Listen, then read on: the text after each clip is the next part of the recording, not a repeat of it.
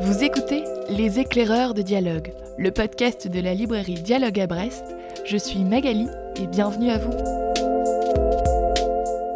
Les derniers jours d'école annoncent le début des grandes vacances. Au revoir les devoirs, c'est le début des grasses matinées et des après-midi jeux entre copains et copines.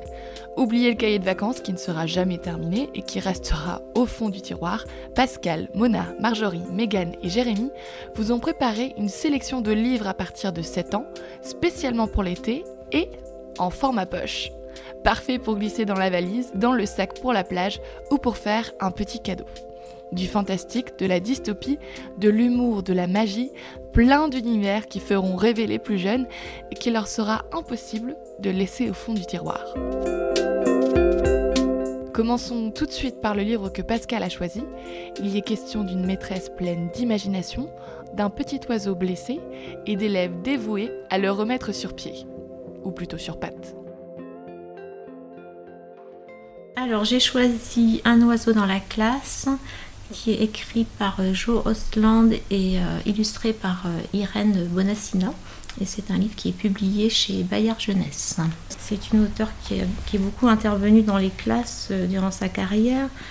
Elle a eu le temps d'observer et je pense que c'est très bien retranscrit en fait l'ambiance. C'est l'histoire d'une maîtresse qui aime passionnément son travail, son école, ses élèves, et qui se voit un peu comme un capitaine qui doit mener son équipage à bon port.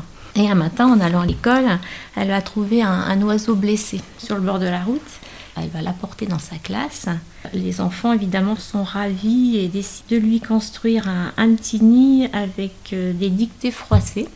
Ce qui arrange certains parce qu'en fait, ils prennent les dictées avec le plus de fautes. La présence de cet oiseau dans la classe va être bénéfique puisque les enfants se montrent très responsables. Hein. Il faut changer le nid, il faut le nourrir, donc ils vont décider de, lui trouver un nom et donc euh, ça va être Jojo. Donc Jojo c'est un peu le, 26e élève de la classe. On lui lit des histoires, on lui parle en anglais, il des mêmes questions qu'il pose sur la prochaine photo de classe.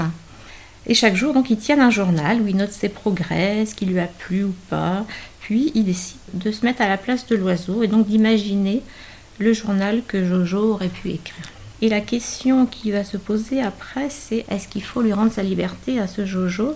Les avis sont, partagés, et bien sûr tout le monde veut le bonheur de Jojo, mais en même temps ils sont un peu tristes de le laisser partir. C'est une, maîtresse qui a plein de projets, qui voit toujours le meilleur dans chacun de ses élèves, qui sait les faire grandir. C'est vraiment la maîtresse idéale, euh, qui a gardé une bonne part d'enfance et un côté naïf. Et donc c'est un livre que je conseille à partir de 8 ans, parce que les chapitres sont courts et les illustrations sont en couleur. C'est un livre avec beaucoup de charme.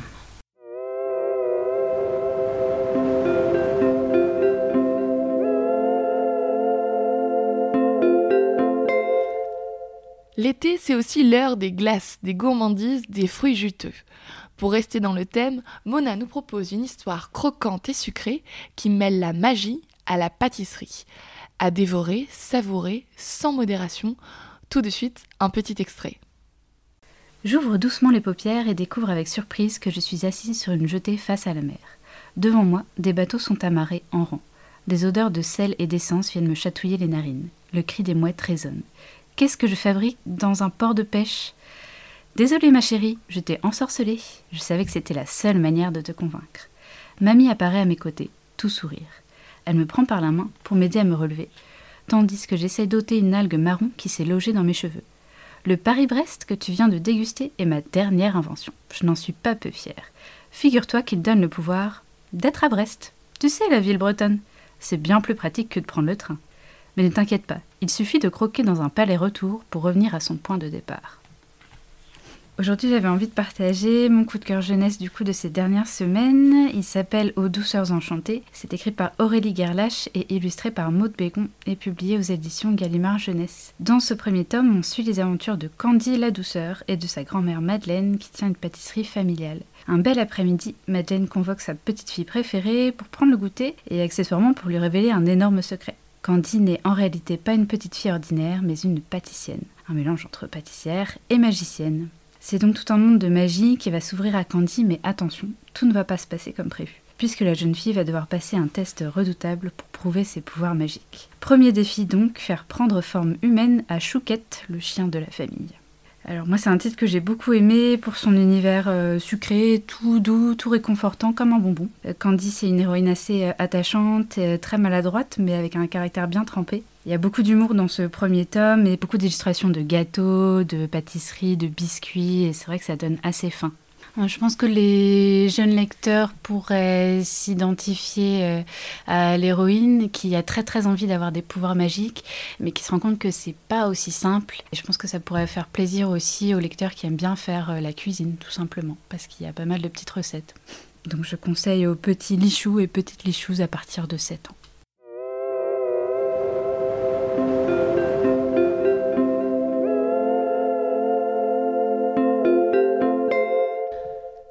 Laissons encore un peu flotter cette magie dans l'air. Megan va nous présenter son coup de cœur du moment, où il sera question de sorcellerie, de créatures fantastiques en tout genre, de l'Alsace et d'une enquête passionnante. C'est un livre à destination des jeunes adultes, donc à partir de 14 ans. Ça s'appelle Les Tribulations d'Esther Parmentier. C'est écrit par Maëlle de Sarre et c'est une trilogie. Donc dans ce premier tome, on va suivre Esther Parmentier, qui est une jeune femme qui va apprendre qu'elle est une sorcière une sorcière avec un très très très bas niveau de pouvoir, 2 sur 80, donc c'est-à-dire qu'elle peut pas faire grand-chose. Et elle va être mise sous tutelle dans une équipe d'enquêteurs pour euh, ce monde paranormal, et notamment sous la tutelle d'un vampire. Il y a également un loup-garou qui est son patron, une goule, un djinn, un fantôme, voilà, toute une fine équipe très très chouette. Et elle va mettre ses compétences informatique, notamment euh, au service de l'enquête en cours. Voilà, il y a tout aussi euh, tout un univers derrière qui est très bien pensé. Esther donc qui est euh, d'origine bretonne et vit en Alsace. Ça se passe à notre époque, mais en même temps on a plein de, de références à plein de choses, ou du coup la pop culture aussi, plein d'humour. C'est vraiment hyper chouette pour l'été, assez léger et voilà, vraiment foncé.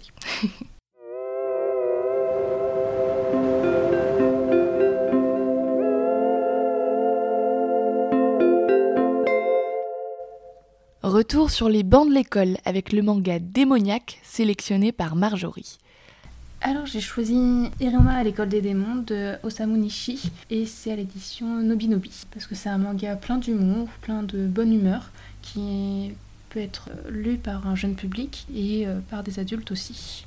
Donc c'est l'histoire de Iruma, un jeune garçon qui se retrouve vendu par ses parents à un démon qui va lui demander d'être son petit-fils. Donc il va être propulsé dans le monde des démons et euh, il va devoir cacher son identité d'humain parce que euh, il risque d'être mangé s'il est découvert. Son grand-père l'a inscrit à l'école des démons, donc il va devoir participer pendant les classes, mais aussi dans les activités extrascolaires, tout en cachant son odeur d'humain et ses aptitudes, comme quoi il n'a pas de queue, il n'a pas d'aile, c'est un humain. C'est assez compliqué, mais en fait, euh, est quelqu'un de très gentil et en fait, cette personnalité va beaucoup attirer les démons qui vont voir cette gentillesse comme quelque chose bah, d'extraordinaire. Et euh, du coup, il va se faire plein d'amis. Et en fait, sa, sa vie en tant que euh, pseudo-démon va être meilleure que sa vie quand il était dans le monde des humains. C'est un dessin assez simple.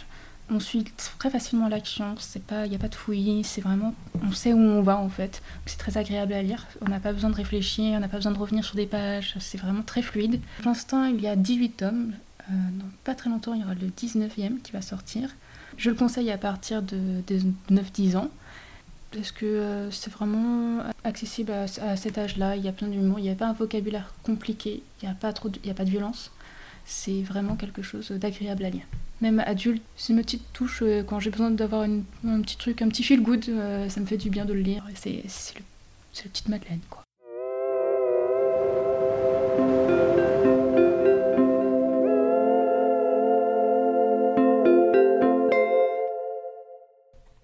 Jérémy nous embarque avec ce prochain titre dans un monde sans adultes, un monde où deux bandes rivales d'adolescents tentent de survivre dans un Paris méconnaissable.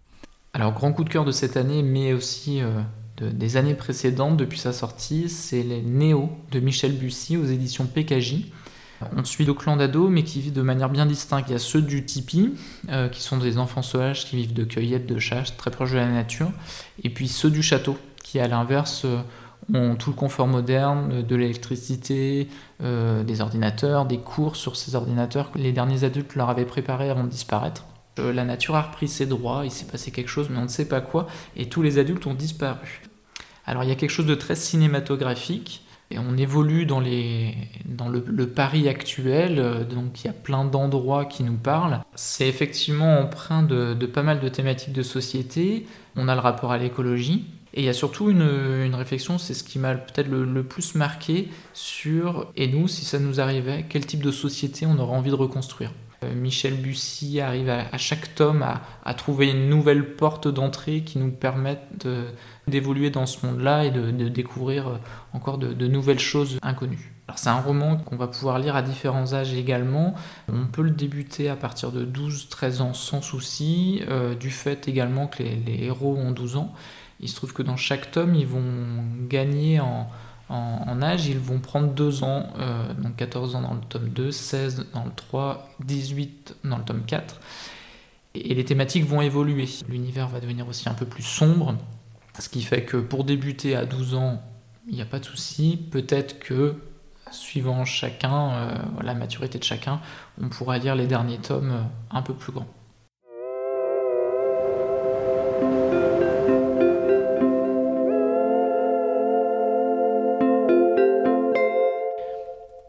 Petite recommandation bonus pour la route, Jérémy nous conseille son dernier coup de cœur. Un ouvrage rempli de suspense, d'enquête et d'une ambiance qui rappelle les couloirs d'une très grande école de sorciers. Un livre que vous avez peut-être déjà vu en rayon euh, à la librairie, La clé des champs d'Audrey Follow, donc ça c'est chez Gallimard en folio junior. La clé des champs, c'est un roman qui a été plébiscité à sa sortie puisqu'il avait gagné le, le concours premier roman RTL Télérama. On suit les aventures de Robin, qui est une jeune fille de 13 ans, qui, euh, elle, a grandi dans une famille de voleurs.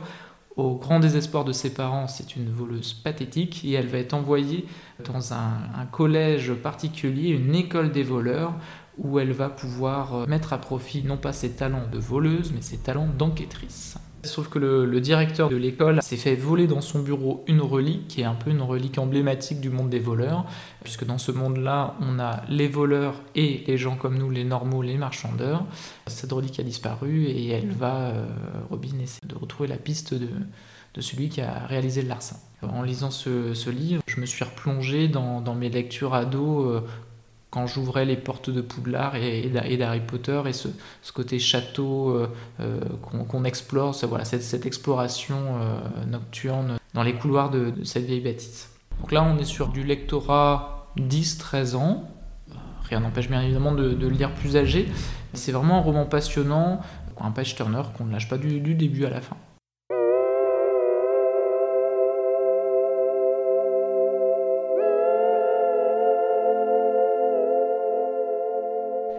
Les éclaireurs de dialogue, c'est déjà fini pour aujourd'hui.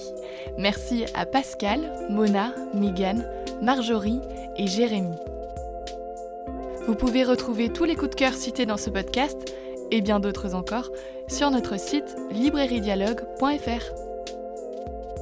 Et si cet épisode vous a plu, n'hésitez pas à le noter, le partager et surtout en parler autour de vous. On se retrouve la semaine prochaine pour un nouvel épisode des Conseils des libraires spécialement pour l'été, cette fois consacré aux plus grands. De la littérature française, de la BD, un essai et bien plus encore. A très vite pour de nouvelles découvertes.